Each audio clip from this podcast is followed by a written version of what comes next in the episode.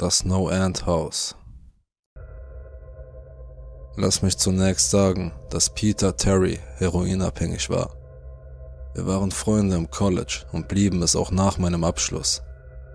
Beachte, dass ich meinem Abschluss gesagt habe. Er verließ das College nach zwei Jahren, in denen er es kaum schaffte. Nachdem ich aus dem Studentenwohnheim ausgezogen und in eine kleine Wohnung gezogen war, sah ich Peter nicht mehr so oft. Wir unterhielten uns ab und zu online. AIM war in den Jahren vor Facebook der Renner. Es gab eine Zeit, in der er etwa fünf Wochen lang nicht online war. Ich war nicht beunruhigt. Er war ein ziemlich notorischer Schwachkopf und drogenabhängig. Also nahm ich an, dass er einfach aufgehört hatte, sich zu kümmern. Eines Abends sah ich, wie er sich einloggte. Bevor ich ein Gespräch beginnen konnte, schickte er mir eine Nachricht. David, Mann, wir müssen reden. In diesem Moment erzählte er mir vom No-End-Haus. Es hieß so, weil noch nie jemand den letzten Ausgang erreicht hatte. Die Regeln waren ziemlich einfach und klischeehaft. Erreiche den letzten Raum des Gebäudes und du gewinnst 500 Dollar. Insgesamt gab es neun Räume. Das Haus befand sich außerhalb der Stadt, etwa vier Meilen von meinem Haus entfernt. Anscheinend hatte Peter es versucht und war gescheitert. Er war Heroin und nur Gott weiß was noch süchtig. Also nahm ich an, dass die Drogen das Beste aus ihm herausgeholt hatten und er bei einem Papiergespenst oder so ausrastete. Er sagte mir, es wäre zu viel für jeden, dass es unnatürlich sei. Ich habe ihm nicht geglaubt. Ich sagte ihm, ich würde es mir in der nächsten Nacht ansehen und egal, wie sehr er versuchte, mich vom Gegenteil zu überzeugen. 500 Dollar klangen zu schön, um wahr zu sein. Ich musste hingehen. In der folgenden Nacht machte ich mich auf den Weg. Als ich ankam, fiel mir sofort etwas Merkwürdiges an dem Gebäude auf. Hast du schon einmal etwas gesehen, das dir keine Angst einjagen sollte? Aber aus irgendeinem Grund läuft es dir kalt den Rücken hinunter. Ich ging auf das Gebäude zu und das Gefühl des Unbehagens verstärkte sich noch, als ich die Eingangstür öffnete. Mein Herzschlag verlangsamte sich und ich ließ einen erleichterten Seufzer von mir, als ich eintrat.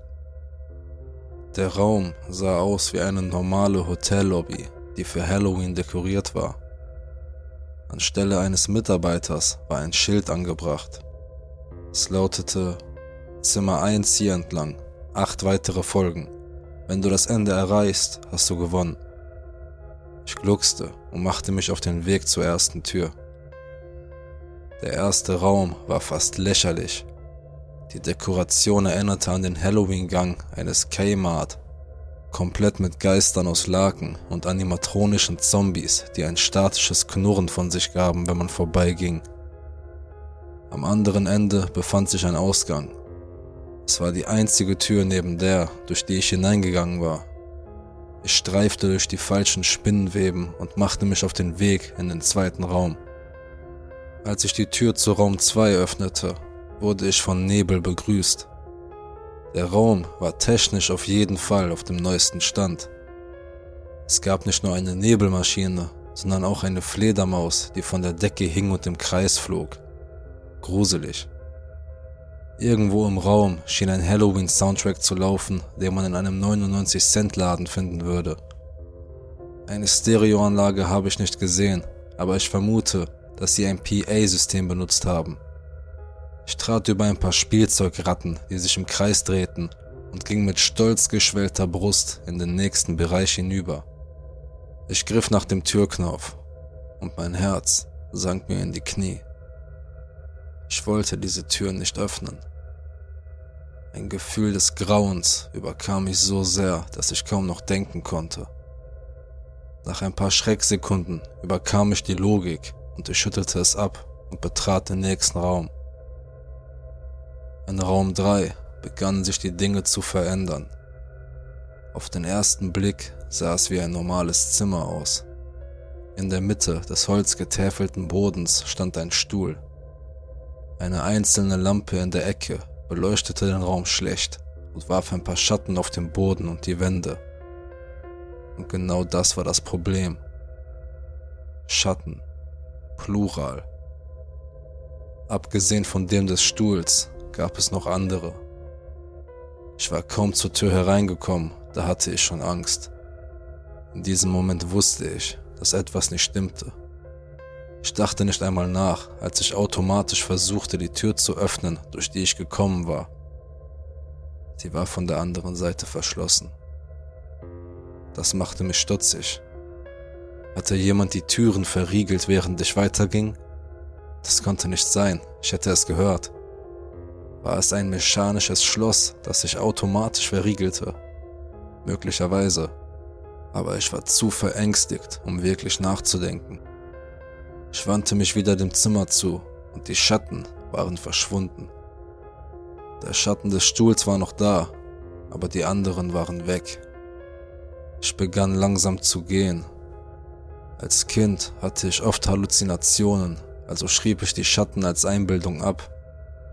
Ich begann mich besser zu fühlen, als ich die Hälfte des Raumes erreichte.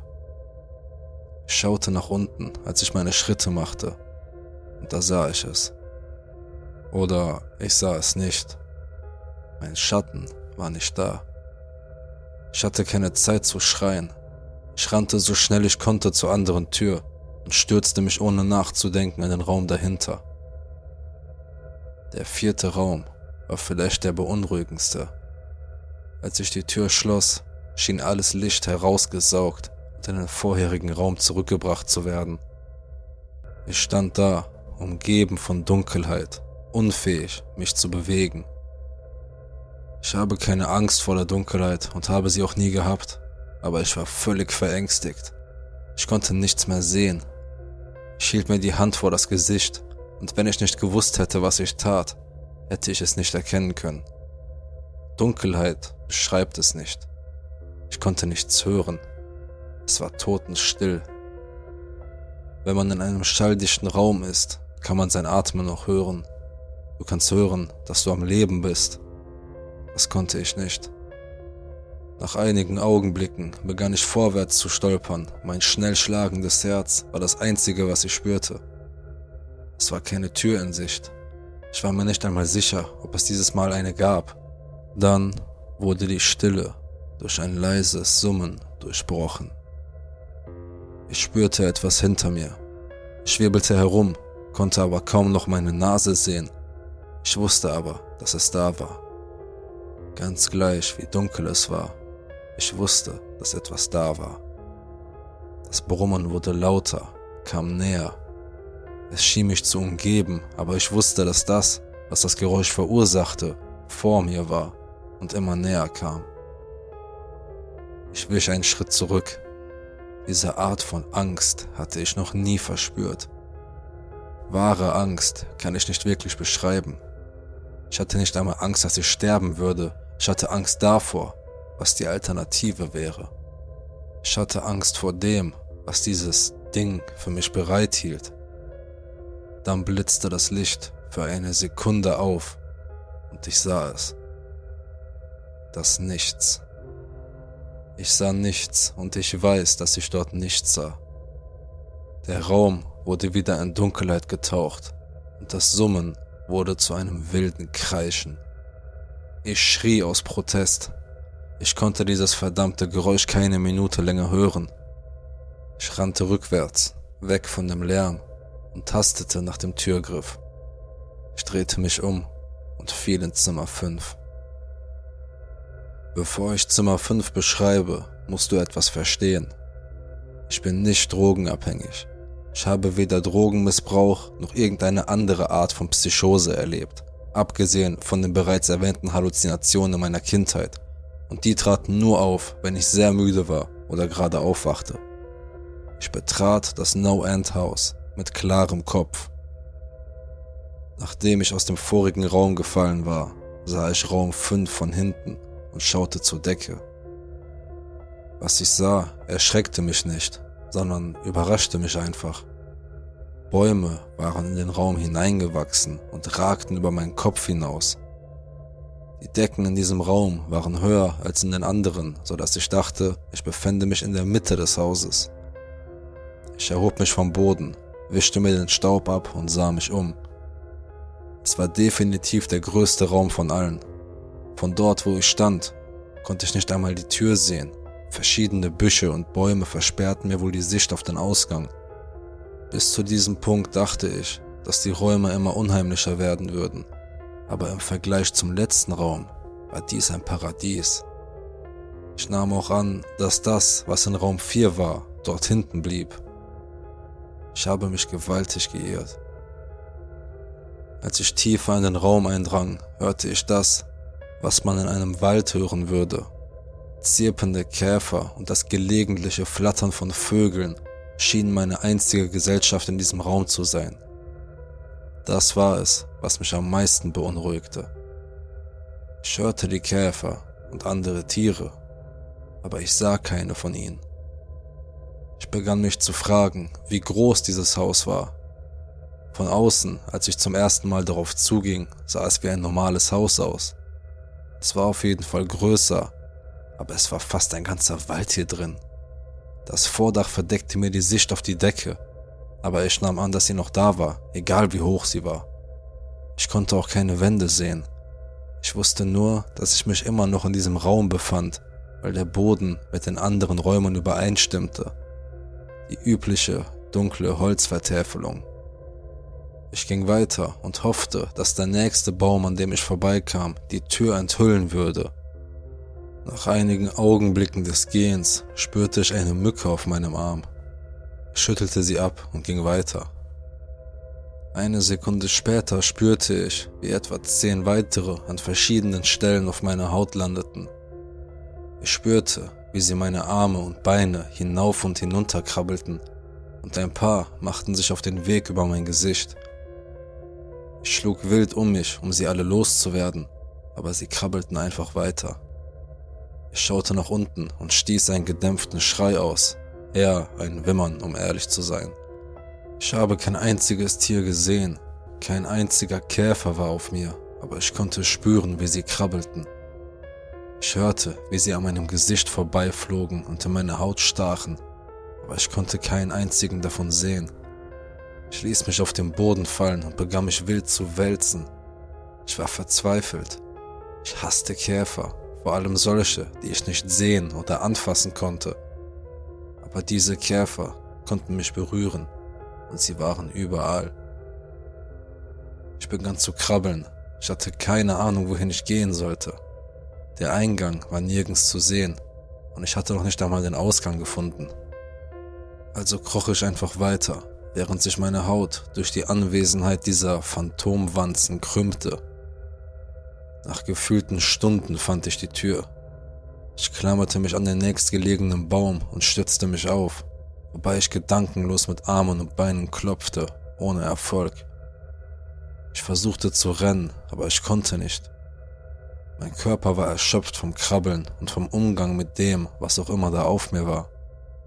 Ich machte ein paar wackelige Schritte zur Tür wobei ich mich an jedem Baum auf dem Weg festhielt. Sie war nur ein paar Meter entfernt, als ich es hörte. Das tiefe Brummen von vorhin. Es kam aus dem Nebenraum und war noch tiefer. Ich konnte es fast in meinem Körper spüren, wie wenn man bei einem Konzert neben einem Verstärker steht. Das Gefühl der Käfer auf mir ließ nach, als das Brummen lauter wurde. Als ich meine Hand auf den Türknauf legte, waren die Wanzen völlig verschwunden, aber ich konnte mich nicht dazu durchringen, den Knauf zu drehen. Ich wusste, dass die Käfer zurückkommen würden, wenn ich ihn losließ und dass ich es auf keinen Fall zurück in Zimmer 4 schaffen würde. Ich stand einfach nur da, den Kopf gegen die Tür mit der Aufschrift 6 gepresst und meine Hand umklammerte zittrig den Knauf. Das Brummen war so laut, dass ich nicht einmal mehr so tun konnte, als würde ich denken. Es gab nichts, was ich tun konnte, außer weiterzugehen. Raum 6 war als nächstes dran und Raum 6 war die Hölle. Ich schloss die Tür hinter mir, die Augen geschlossen und die Ohren klingelnd. Das Summen umgab mich. Als die Tür einrastete, war das Summen verschwunden. Ich öffnete überrascht die Augen und die Tür, die ich geschlossen hatte, war verschwunden. Sie bestand nur noch aus einer Wand. Ich blickte mich schockiert um. Der Raum war identisch mit Raum 3. Derselbe Stuhl und dieselbe Lampe. Aber diesmal mit der richtigen Menge an Schatten. Der einzige wirkliche Unterschied war, dass es keine Ausgangstür gab und die Tür, durch die ich hereingekommen war, verschwunden war.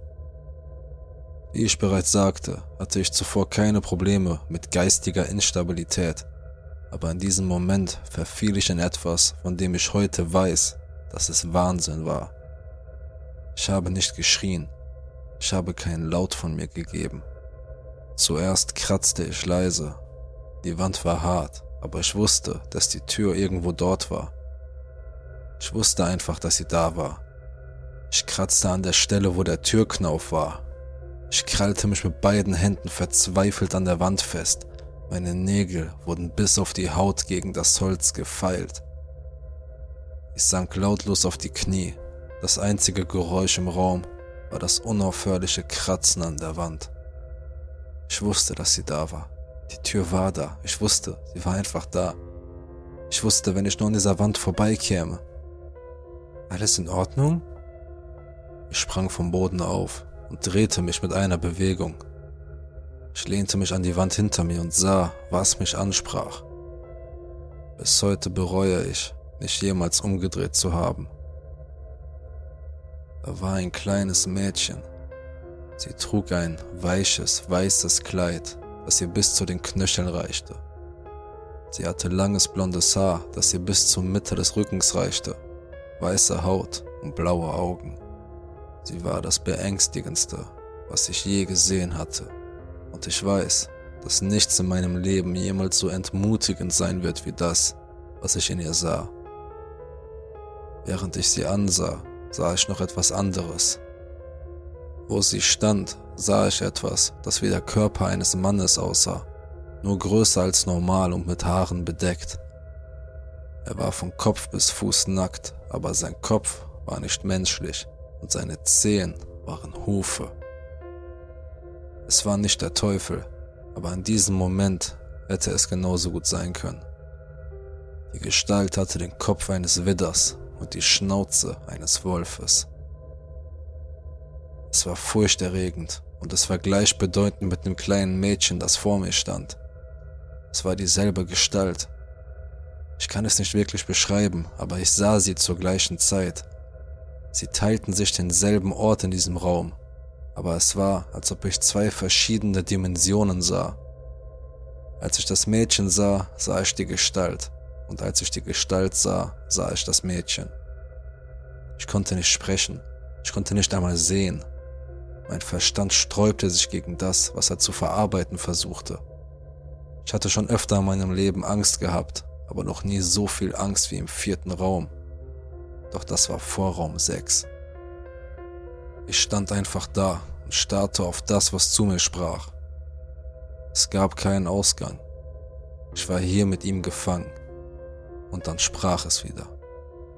David, du hättest zuhören sollen. Als es sprach, hörte ich die Worte des kleinen Mädchens aber die andere Gestalt sprach durch meinen Geist mit einer Stimme, die ich nicht zu beschreiben versuche. Es gab keinen anderen Ton. Die Stimme wiederholte diesen Satz immer wieder in meinem Kopf und ich stimmte zu. Ich wusste nicht, was ich tun sollte. Ich war dabei, in den Wahnsinn abzugleiten, konnte aber den Blick nicht von dem abwenden, was vor mir lag. Ich ließ mich auf den Boden fallen. Ich dachte, ich wäre ohnmächtig geworden aber der Raum ließ mich nicht los. Ich wollte nur noch, dass es aufhört. Ich lag auf der Seite, die Augen weit aufgerissen und die Gestalt starrte auf mich herab. Vor mir huschte eine der batteriebetriebenen Ratten aus dem zweiten Raum über den Boden. Das Haus hat mit mir gespielt, aber aus irgendeinem Grund holte mich der Anblick dieser Ratte aus den Tiefen zurück, in die sie mich geführt hatte und ich sah mich im Zimmer um. Ich wollte da raus. Ich war fest entschlossen, dieses Haus zu verlassen und zu leben und nie wieder an diesen Ort zu denken. Ich wusste, dass dieser Raum die Hölle war und ich war nicht bereit, mich dort niederzulassen. Zuerst waren es nur meine Augen, die sich bewegten. Ich suchte die Wände nach irgendeiner Art von Öffnung ab. Der Raum war nicht sehr groß und es dauerte nicht lange, bis ich die gesamte Einrichtung in mich aufgesogen hatte. Der Dämon verhöhnte mich immer noch, die Stimme wurde lauter, während die Gestalt wie angewurzelt stehen blieb, wo sie stand.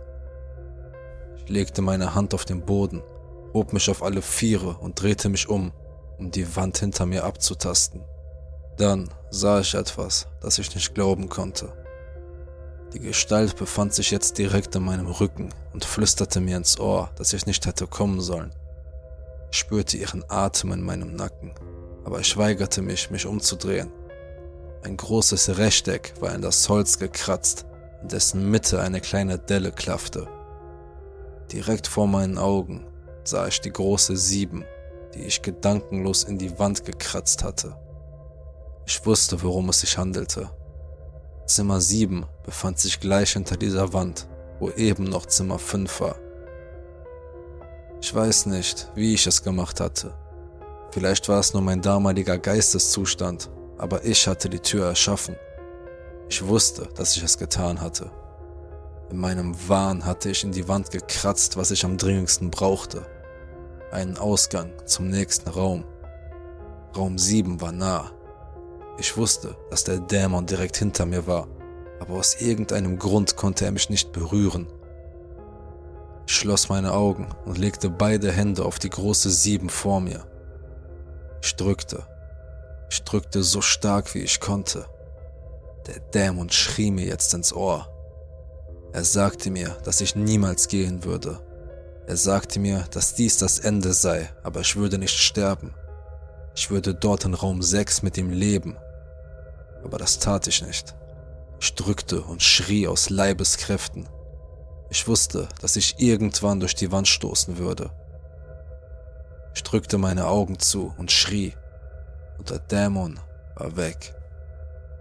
Ich wurde in der Stille zurückgelassen. Langsam drehte ich mich um und fand den Raum so vor, wie ich ihn betreten hatte. Nur ein Stuhl und eine Lampe. Ich konnte es nicht glauben, aber ich hatte keine Zeit, mich zu beruhigen. Ich drehte mich wieder zu der Sieben und sprang leicht zurück.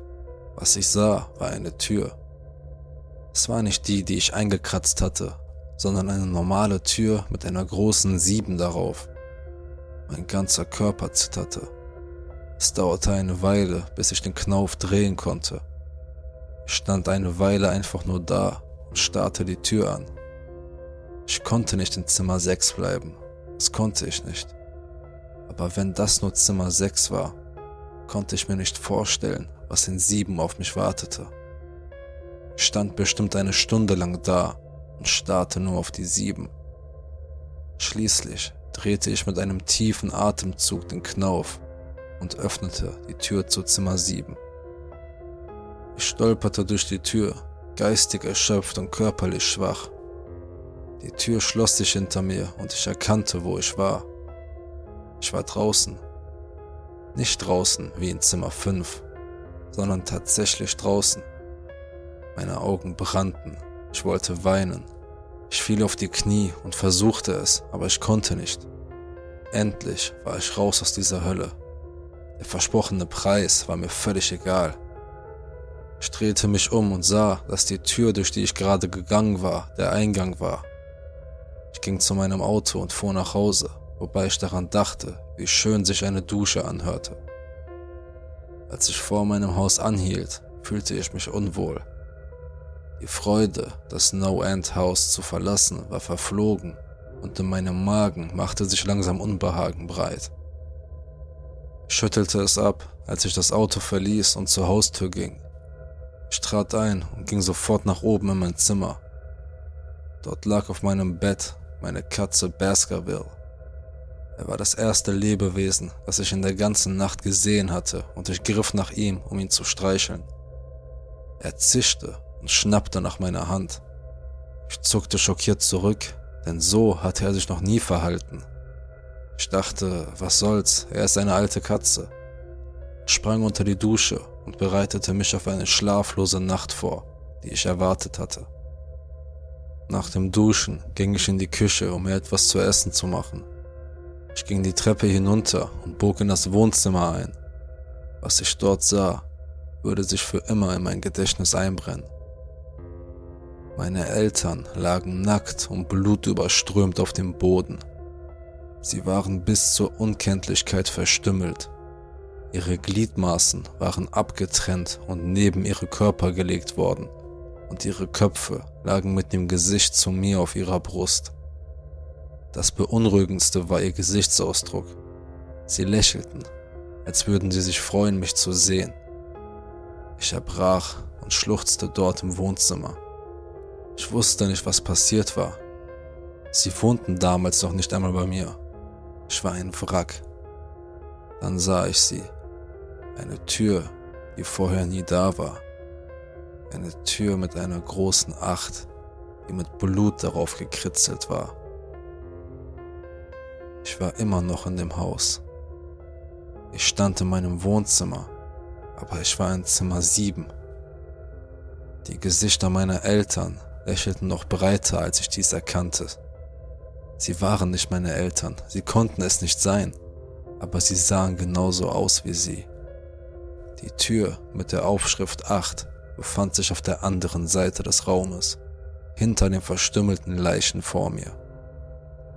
Ich wusste, dass ich weitergehen musste, aber in diesem Moment gab ich auf. Die lächelnden Gesichter bohrten sich in meine Gedanken. Sie gaben mir Halt, wo ich stand. Ich erbrach mich erneut und brach fast zusammen. Dann kehrte das Summen zurück.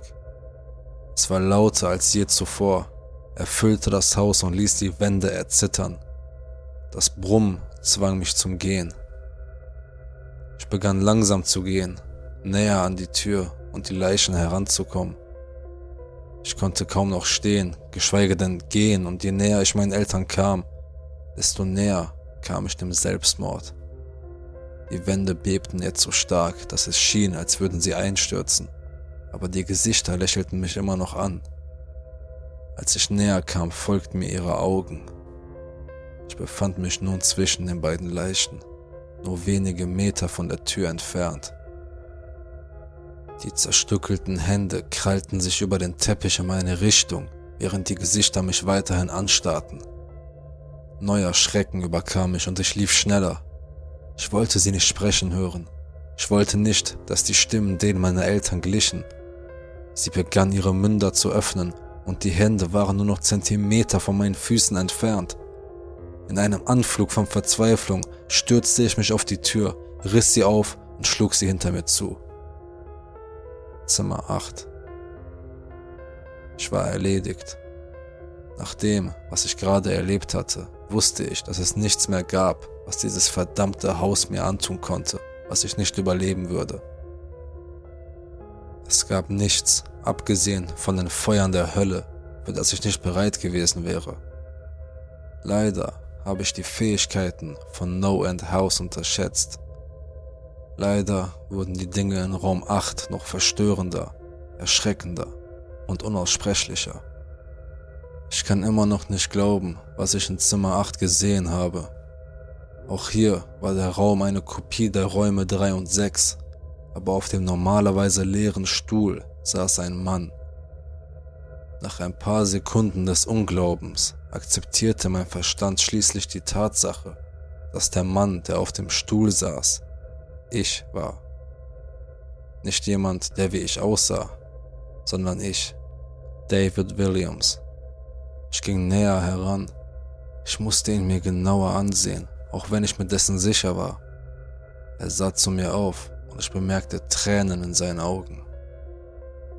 Bitte, bitte tun Sie das nicht. Bitte tun mir nicht weh. Was? fragte ich. Wer sind Sie? Ich, ich werde dir nicht wehtun. Doch, das wirst du. Er schluchzte jetzt. Du wirst mir wehtun und das will ich nicht. Er setzte sich mit angezogenen Beinen auf den Stuhl und begann hin und her zu schaukeln. Es sah eigentlich ziemlich erbärmlich aus, vor allem, weil er wie ich war, in jeder Hinsicht identisch. Wer bist du? Ich stand jetzt nur noch wenige Meter von meinem Doppelgänger entfernt. Es war die bisher seltsamste Erfahrung, dort zu stehen und mit mir selbst zu reden. Ich hatte keine Angst, aber die würde ich bald haben. Warum bist du, du willst mir wehtun. Du willst mir wehtun, wenn du gehen willst, willst du mir wehtun. Warum sagst du das? Beruhig dich einfach, okay? Lass uns versuchen, das zu verstehen. Und dann sah ich es. Der David, der da saß, trug die gleichen Klamotten wie ich, bis auf einen kleinen roten Aufnäher auf seinem Hemd, auf dem die Zahl 9 eingestickt war. Du wirst mir wehtun. Du wirst mir wehtun, bitte nicht, du wirst mir wehtun. Meine Augen verließen die kleine Zahl auf seiner Brust nicht. Ich wusste genau, was es war.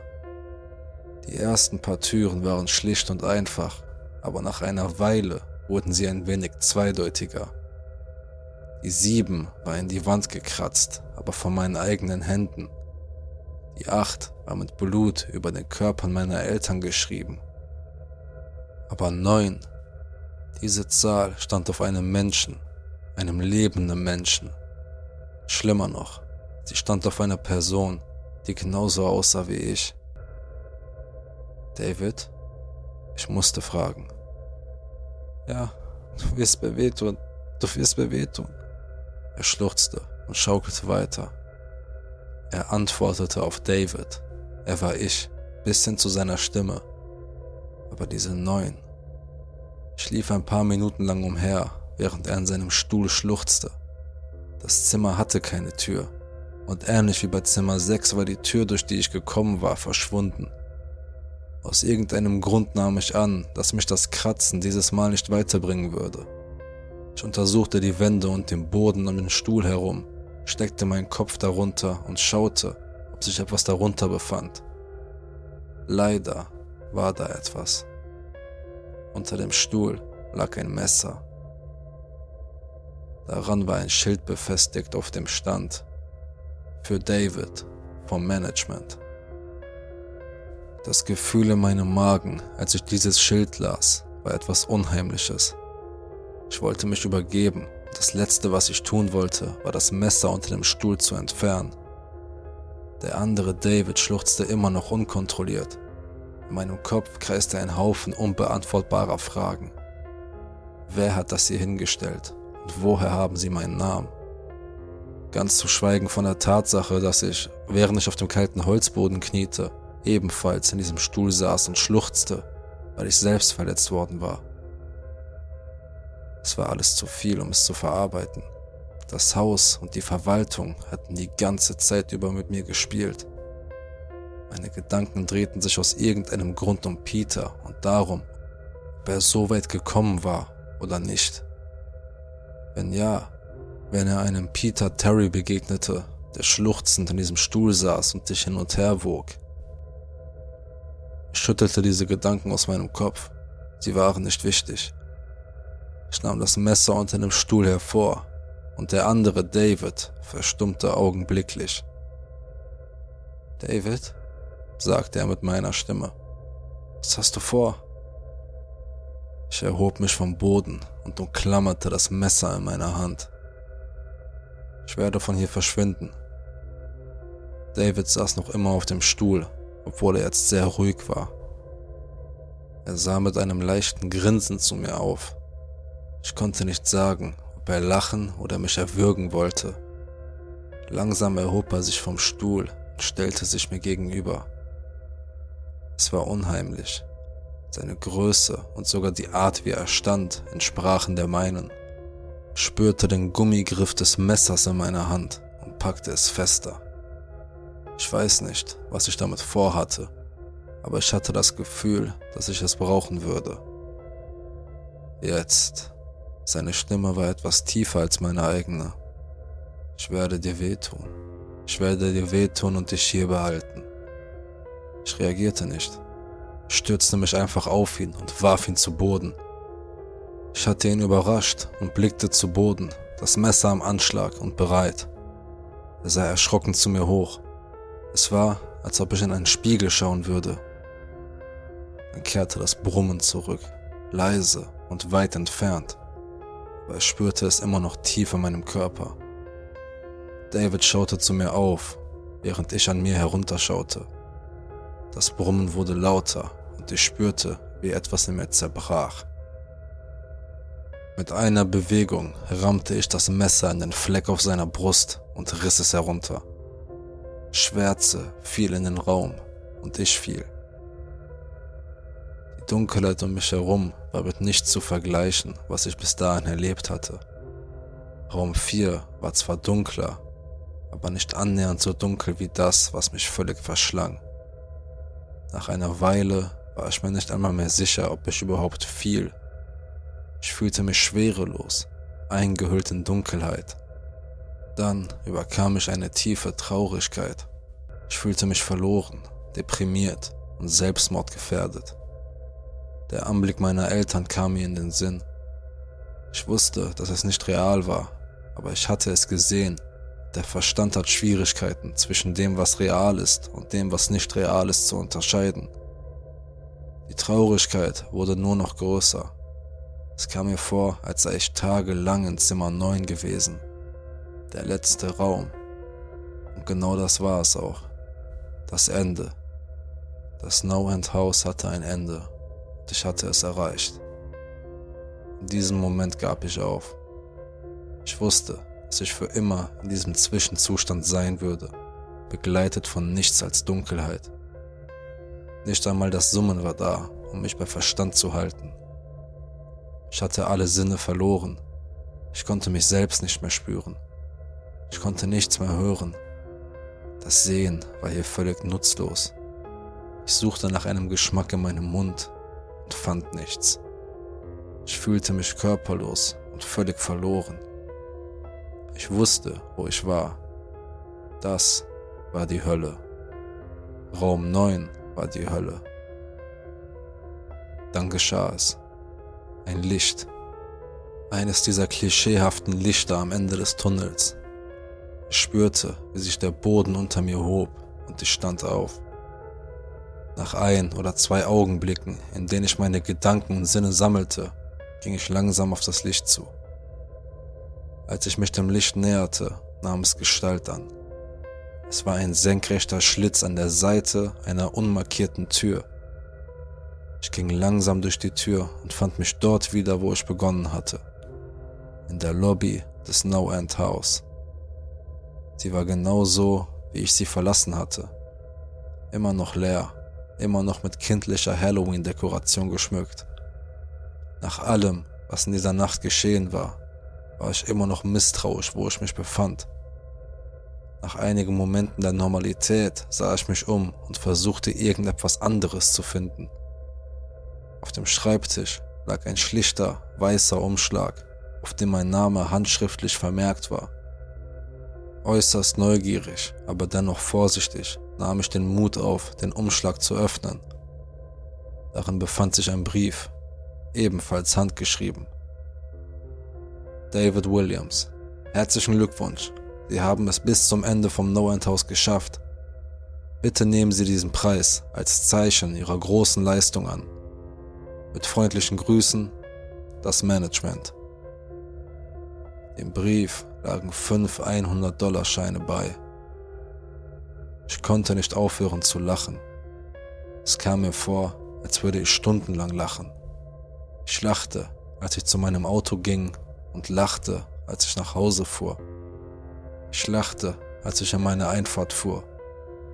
Ich lachte, als ich meine Haustür öffnete und lachte, als ich die kleine Zehen sah, die in das Holz gekratzt war.